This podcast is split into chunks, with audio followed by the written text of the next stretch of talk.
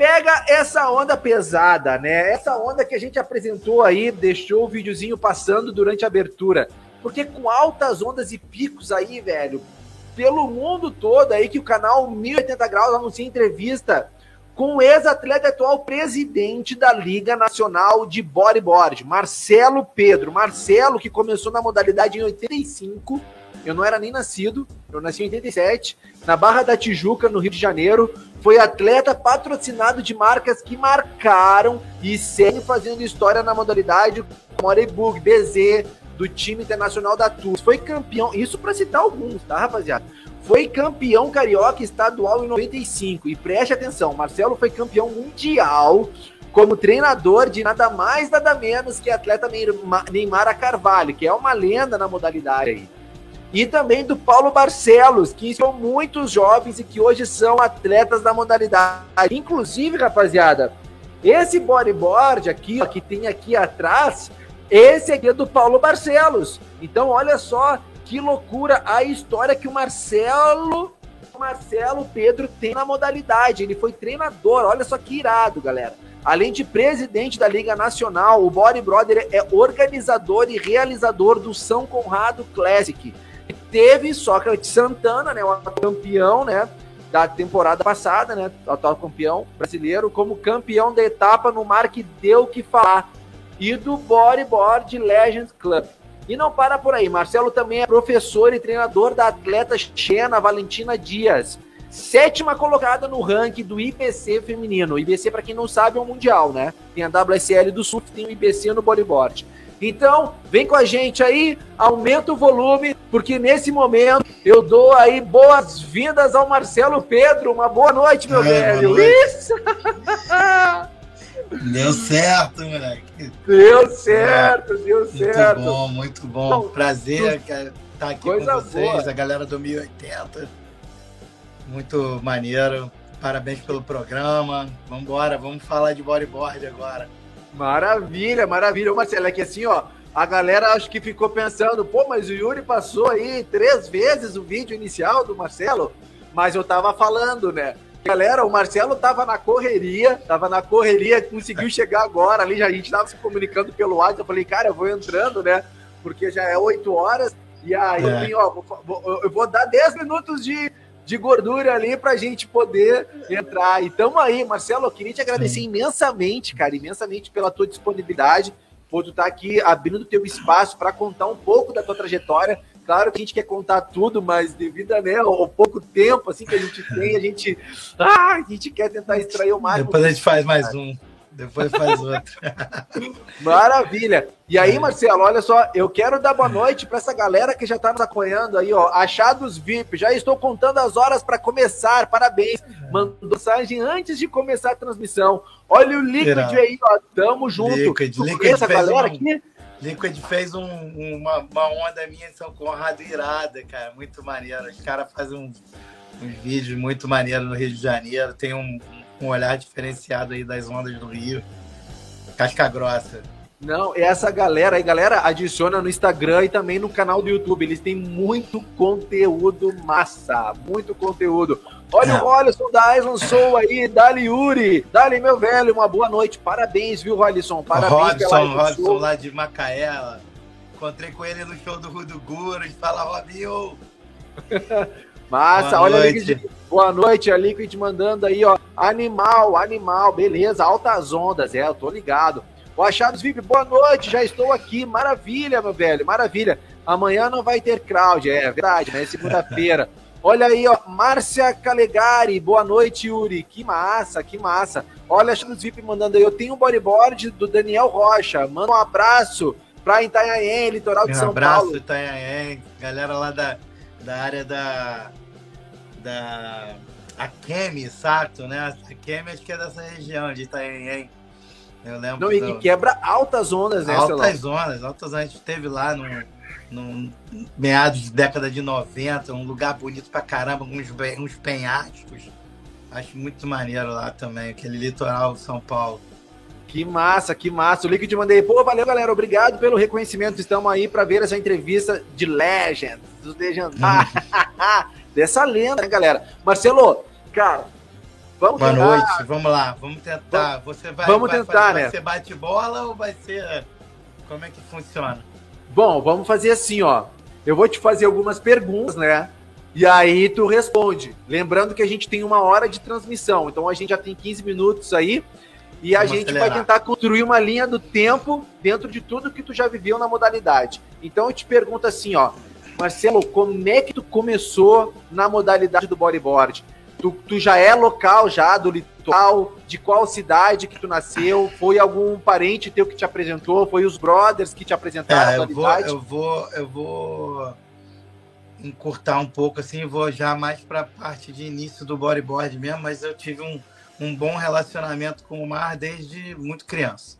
Meus uhum. pais, a, é, a gente brincava para que, que, porque eles gostavam de brincar para ver quem que saía primeiro da praia, eles ou o sol.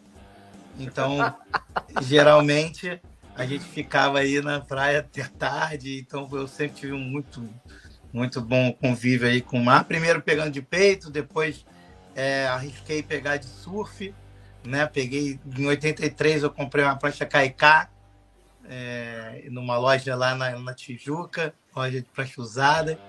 Uhum. Peguei onda durante um ano e meio, mais ou menos. Fiz uma Griff Jordan, que é, na época aqui do, do, do, Rio de Janeiro era uma prancha top e tal, com, aquela com raio e tal. Era a época do, do raio, né?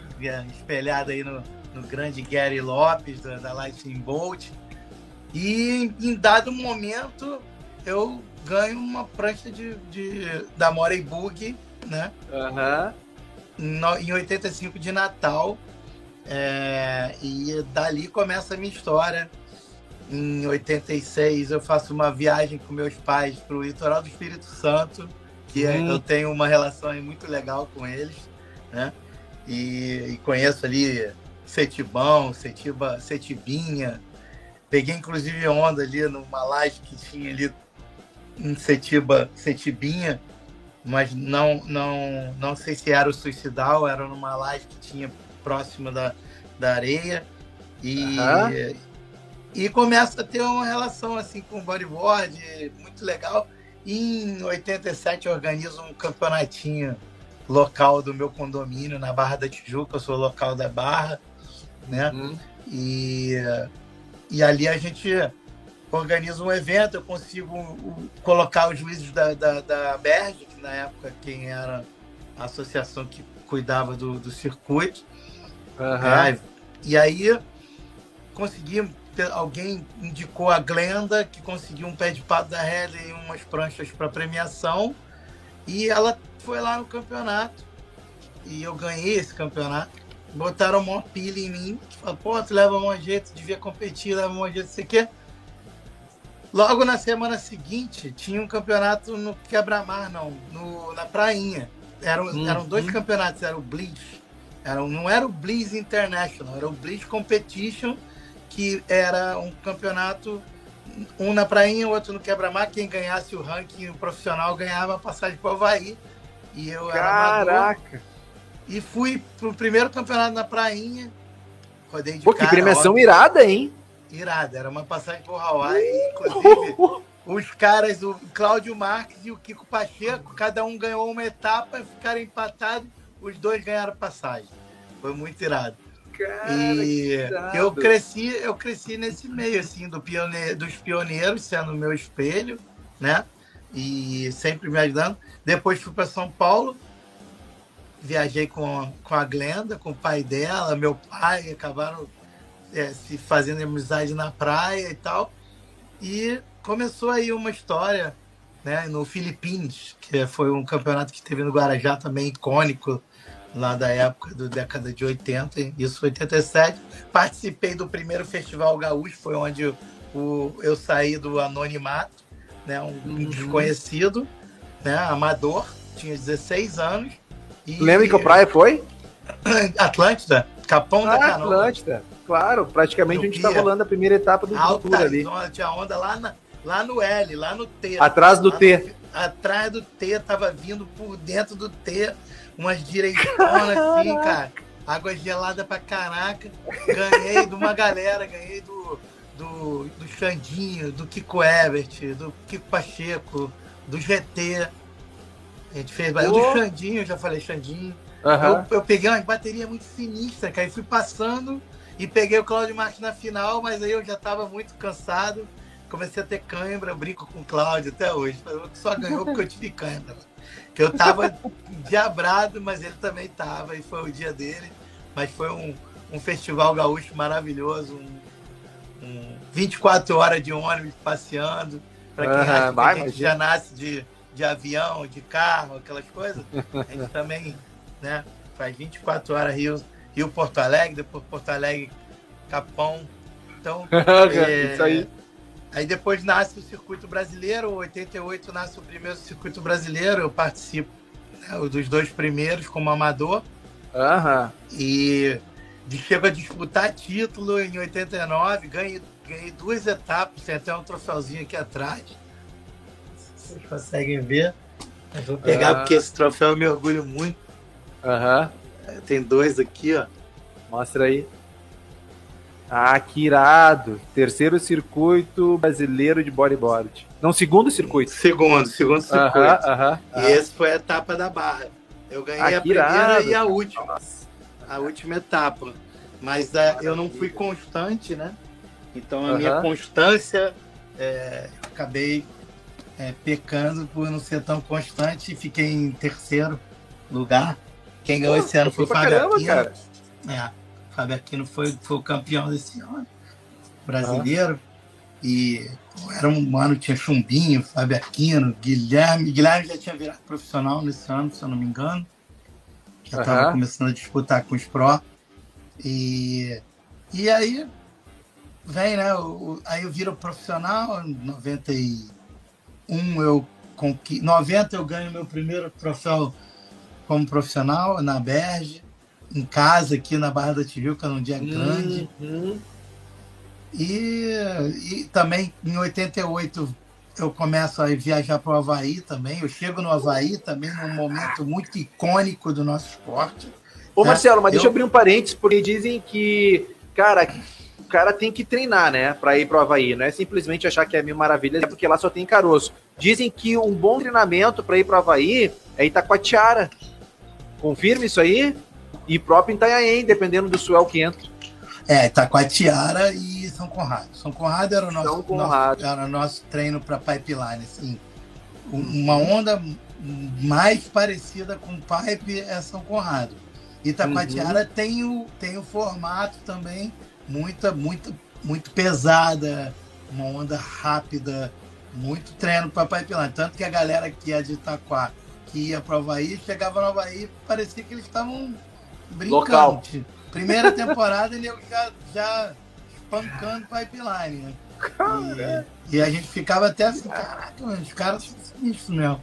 A galera já estava muito mais, mais preparada para aquele tipo de, de situação. Mas voltando para esse desse, desse. Só vou fazendo. Esse rumo, claro, volta, claro, claro. É, em 88, eu vou na minha primeira temporada havaiana e nesse campeonato é, é a primeira vez na história que não os havaianos vão para a final de pipeline. E um deles é o Xandinho, Alexandre de Pontes, e o outro o australiano Ross Hawk.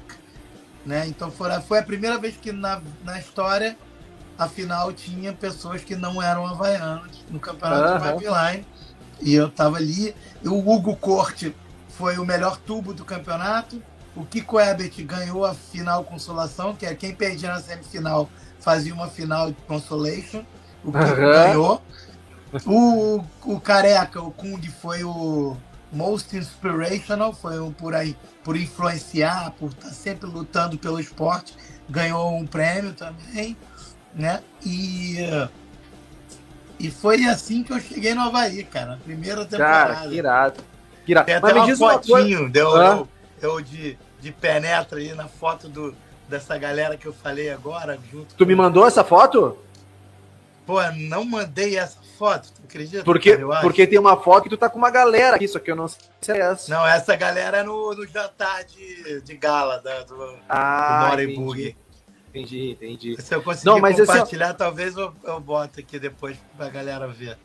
Ô Marcelo, mas diz uma coisa, cara, começou a competir, foi pro Havaí essa primeira temporada.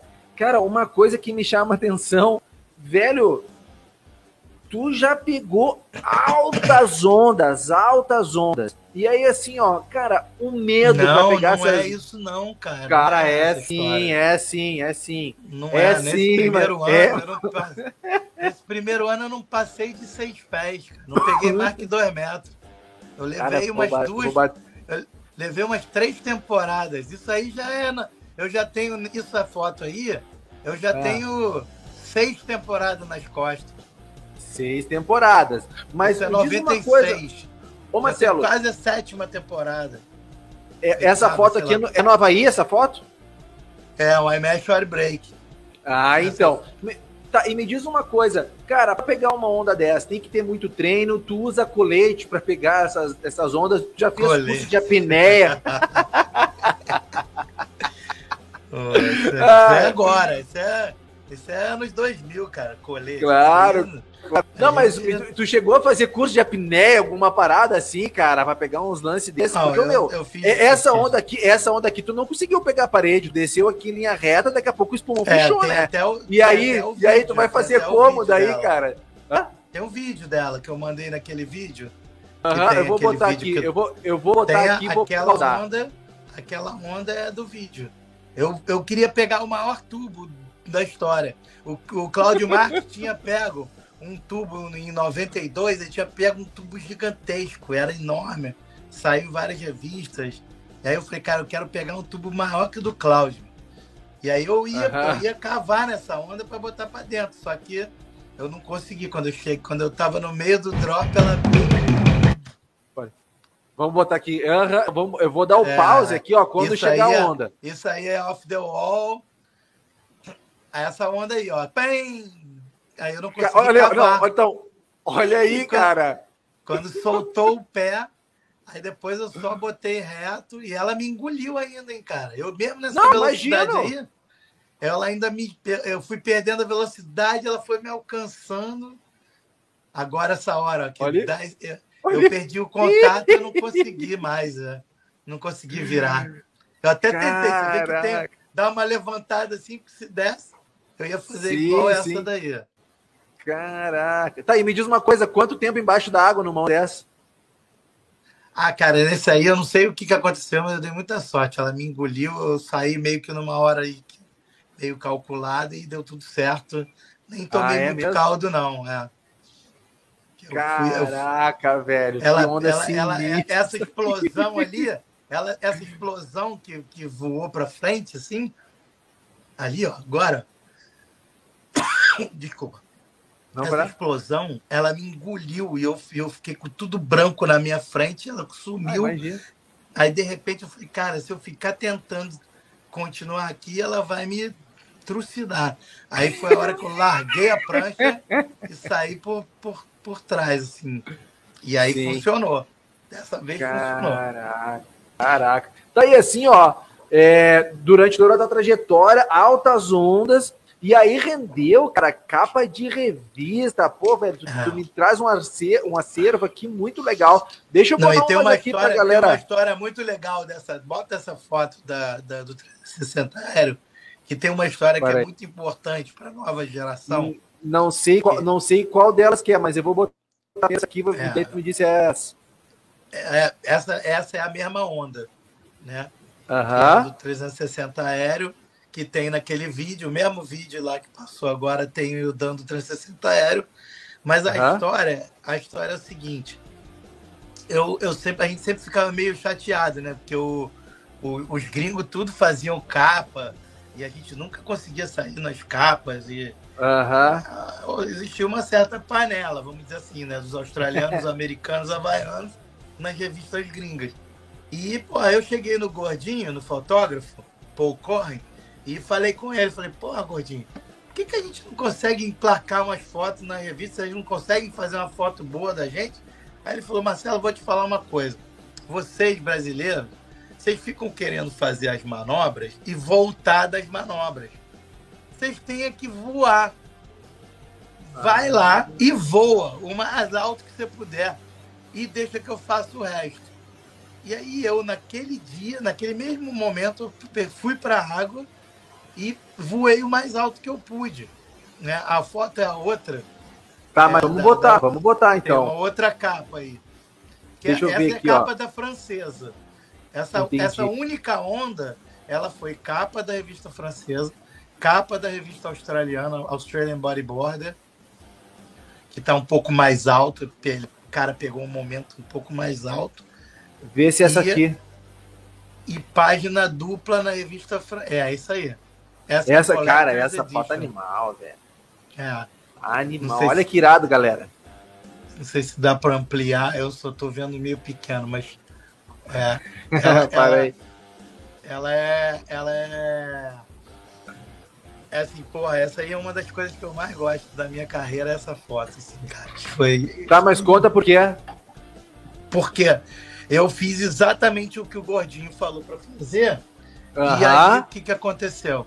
Eu fui e voei. E Boa. consegui essa capa da revista australiana, capa da revista francesa, capa da Haidit, a primeira capa colorida da Haidit do jornal, era um jornal na uhum. época e uma página dupla de uma outra revista francesa também.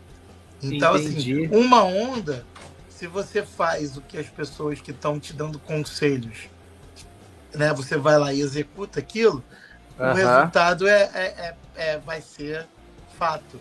Então, se não, mas isso... alguém, alguém na tua vida, não importa se é te dando dica para pegar onda ou não, ou para fazer algo na tua carreira profissional, eu acho que você precisa estar tá com o ouvido aberto sempre, né? Para essas pessoas que estão ali te dando de graça um conselho, né? Não, veio da fonte, né? e aí é isso que eu queria entrar nesse tópico, porque quando a, a, a gente, a gente como treinador, a gente vai numa crítica muito, muito particular, particular e afinada e construtiva. Só que se a uhum. pessoa não está preparada para ouvir uma crítica, ela vai, ela vai desenvolver, ela vai né, desenvolver, ela vai aflorar uma coisa que a gente chama de, de um pensamento primitivo. São coisas que a gente escuta quando a gente é criança, de pai, de mãe, vem algumas coisas que ficam guardadas no HD, e aí você fica ali com aquela coisa, pô, o cara tá me criticando, tá falando uma. Aí tu já fica na defensiva, não, mas eu fiz isso por causa da. Não, mas, não, mas. Sempre tem um não na frente. É porque aquela pessoa realmente ela não tá muito aberta a te escutar.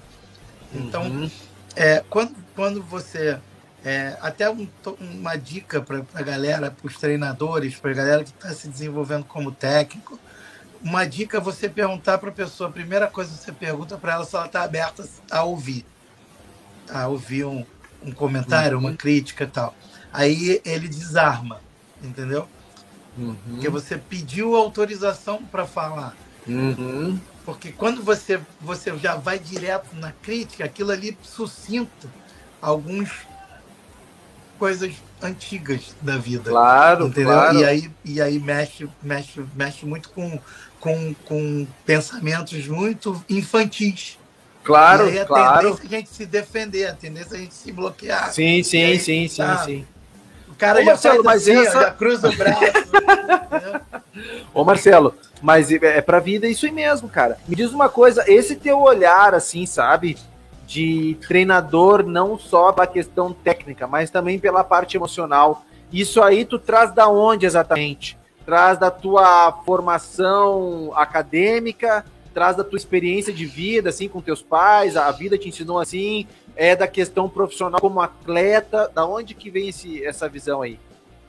Não, eu acho que eu acho que gente, acho que é um conjunto de coisas, né? Eu acho que a vivência, né, a prática de, de diversas é, competições, aí, não só como bodyboarder, porque eu antes de ser bodyboarder eu competia é, na escola, futebol, competir, é, voleibol, por incrível que pareça, baixinho, eu era levantador né, da escola no, no colégio, né, e natação eu competi, judô eu competi, enfim, isso é uma coisa que você vai se desenvolvendo emocionalmente para uhum. poder lidar com aquelas adversidades.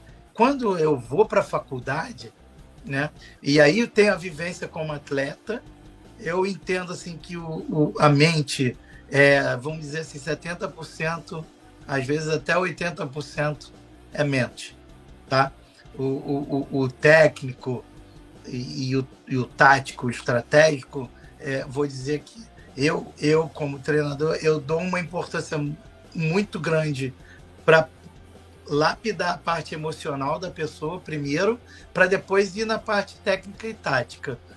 Porque se eu não consigo é, é, que ela entenda que ela é capaz de fazer coisas maiores do que ela acha que ela consegue, eu jamais uhum. consigo desenvolver ela tecnicamente, porque ela uhum. já está bloqueada mentalmente. São crenças limitantes, entendeu? Então, e, e como é que eu fui desenvolvendo isso? Claro que foi depois que eu fui para a faculdade de educação física, isso é óbvio. Depois que eu fui ali, ali eu recebo da fonte o que, que acontece com o psique humano durante o esporte. Então, quando uhum. a gente fala e motiva pessoas que estão tão, é, aspirando ser treinadores ou são treinadores, mas ainda não, não têm a, a, a, profissão de professor, de ensinar, de lecionar, buscar essa profissão, porque isso uhum. acrescenta assim é, muito, muito. E, e, foi agora eu estou treinando a Valentina. Eu, eu, cheguei um pouco tarde por causa disso. Eu fui jantar com ela. Né? Ah, né? que legal! Porque ela tá, ela tá terça-feira ela tá indo. Amanhã a gente deu, deu day off. Terça-feira ela tá indo pro Arine Pro. Ela veio aqui, ficou que vai ser no é, Espírito Santo, galera, viu? Vai ser o campeonato da nossa querida Neymara Carvalho, né, que está realizando aí o Mundial. Vai ser a abertura do Campeonato Mundial com a, com a categoria feminina. Então ela veio para cá passar 12, 12, 13 dias em. Aham. Treino intensos, intensos, intensos para poder. Só que a primeira semana foi eu, eu foquei muito mais em trazer para ela um, uma estabilidade emocional do que na parte técnica direto, entendeu? Porque a, a, a, emocional é uma coisa que eu, que eu acho que precisa estar muito, muito forte. Então, uhum. e foi, foi assim que eu fiz. É, eu lembro de momentos muito claros da carreira da, da Ney, por exemplo, de, de conversas, de, de, de mandar entrar em mares que ninguém treinaria, todo mundo ia falar: não, pô, não dá para entrar nesse mar. Uhum. E, e ela olhava para mim e falava assim: você tá falando sério?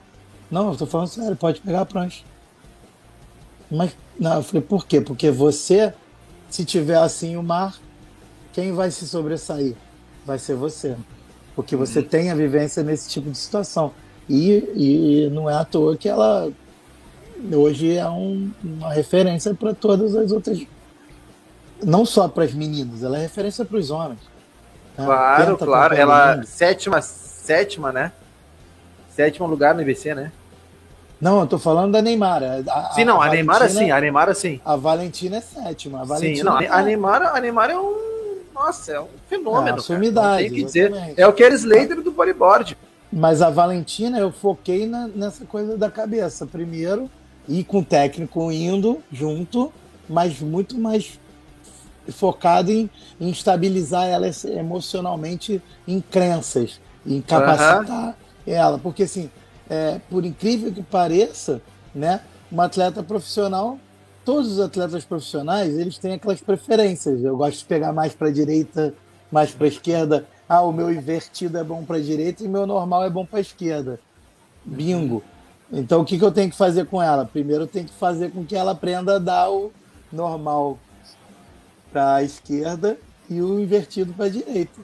Então, uhum. para poder ela se sentir à vontade em qualquer situação, Entendi. que ela vai ter, vai ter ali na manga, porque se se dá um mar que só dá a esquerda e, e a, a onda está pedindo normal em rolo, e ela não vai dar o normal, ela vai dar só o rolo, entendeu? porque ela não tem confiança naquela sim, manobra. Sim, sim. Então ela não executa.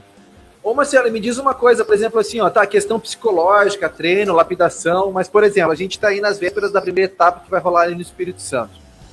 É, chega a rolar aquele papo, assim, ó, com o atleta, cara, ó, nesse campeonato os juízes dão prioridade mais para tubo. Não, os juízes dão prioridade mais para manobra tal. Claro. Como é que rolou o papo assim? O que que os juízes vão, uh, vão dar prioridade assim na avaliação das notas para essa primeira etapa? Isso, isso é uma coisa que, inclusive, é, hoje eu estava falando sobre isso com, com a Soraya Rocha. Estava conversando, a gente se encontrou lá na praia, eu, a Isabela Nogueira, a Valentina estavam estavam ali no mesmo pico, a gente estava treinando, procurou um lugar que as ondas estivessem mais cheinhas para poder treinar para a situação que elas vão viver, porque, né, como você falou aí, tá dando onda no Brasil todo, né? Ah. A gente aqui tá, tá, tá uma máquina, duas semanas tá dando onda sem parar. São Conrado, canto direito, canto esquerdo, Copacabana, deu tudo, Leme, tá dando tudo. E, e, a, a, gente, e eu tive que procurar ondas que não tivessem força. Porque senão eu vou botar ela para treinar num lugar que tem força e vai chegar lá não tem força. Né? Uhum. É uma onda deitada, uma onda mais cheia. E uhum. o, que, que, o, o que, que o juiz quer ver? Né? Que é isso que eu, eu falo muito para o atleta. Você tem que surfar, não é para você. Você tem que surfar para o cara que vai te dar a nota. Claro, claro. E, e, e, tem que saber qual é o critério, o que, que eles estão. E esse critério, ele é, ele é fluido, ele não é, ele não é, é absoluto. Ele não é uma coisa assim, ah, é assim e sempre será assim. Ele, num dia, ele é um critério, no outro dia outro mas geralmente o que eles gostam de ver é uma boa, bela cavada lá no bottom, lá embaixo, um ataque na parte crítica, com projeção, sem muita espuma, batendo com projeção, voando, aterrizando limpo, né? Mostrando confiança, não só confiança, mas mostrando segurança na volta da manobra, sem usar perna, sem usar braço, né?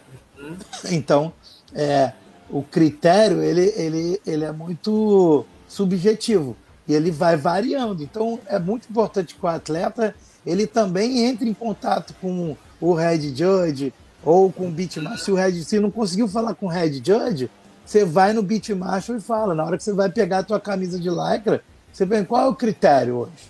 O uhum. que, que eles estão querendo ver? E aí o beatmaster tem que saber isso para te passar na hora que você está pegando a camisa. Porque, mas na verdade você já tem que saber isso antes. Tá? Sim, sim, é, sim, sim. Não na hora da camisa de lycra. Tá? Sim, você sim. tem que saber isso antes. Eu, eu sempre aconselho os meus atletas a estarem ali naquele check-in da manhã que tem com, com o Red Judge para hum. ouvir, para saber o que, que é o critério, o que está sendo avaliado, o que, que eles uhum. querem ver. E ali eles vão falar. Existe essa transparência. Existe, existe. Sempre existiu. Ah, existe. O, o, você você é, é, é, é, um, é, um, é uma troca muito, muito saudável, inclusive, para você ter com, com a comissão técnica para poder é, se desenvolver como atleta. Mas também, e... às vezes, rola umas treta também, né? Não rola? Cara, no julgamento é... de nota, falando assim, ó, me deu essa nota, o cara tá ah, A gente vai sempre achar, mas tem sempre também o juiz de praia, que é os amigos, né? Que ficam ali na beira, que só vê a tua onda, não vê todas as ondas. Sim. Ah, eu acho assim, existe erro humano, com certeza, fato. Isso não tem como negar, mas eu, eu não acredito que a pessoa faça com assim, maldade. sabe? Com a maldade de fazer aquela aquela coisa ser prejudicial para aquele ou aquele outro. Eu acho Sim. que a galera tá num patamar de profissionalismo também tão grande quanto os, quanto os atletas também estão ali. Mas a, a, o erro é sujeito. O cara pode achar e fazer uma avaliação diferente do claro, outro. Claro. O critério, critério bom, vamos dizer assim, tá no bom. O bom vai de, de, de 6 a 8, a 7 9. Uhum. Né? O, o cara, se ele, se ele der um 6 e o outro der 7,9, os dois estão no mesmo critério. Uhum. Um avaliou por baixo. Por isso que é sempre importante ter cinco juízes. Uhum. E aí tirar, tirar a maior e a menor. Porque Sim. aí fica a média. Aquele que, que jogar para cima, cortado. Aquele que joga para baixo, cortado e pronto. Resolve-se o problema. Quando você tem uma bancada de juiz de, de, de, de campeonatos locais, né? Que a gente não tem muita grana para.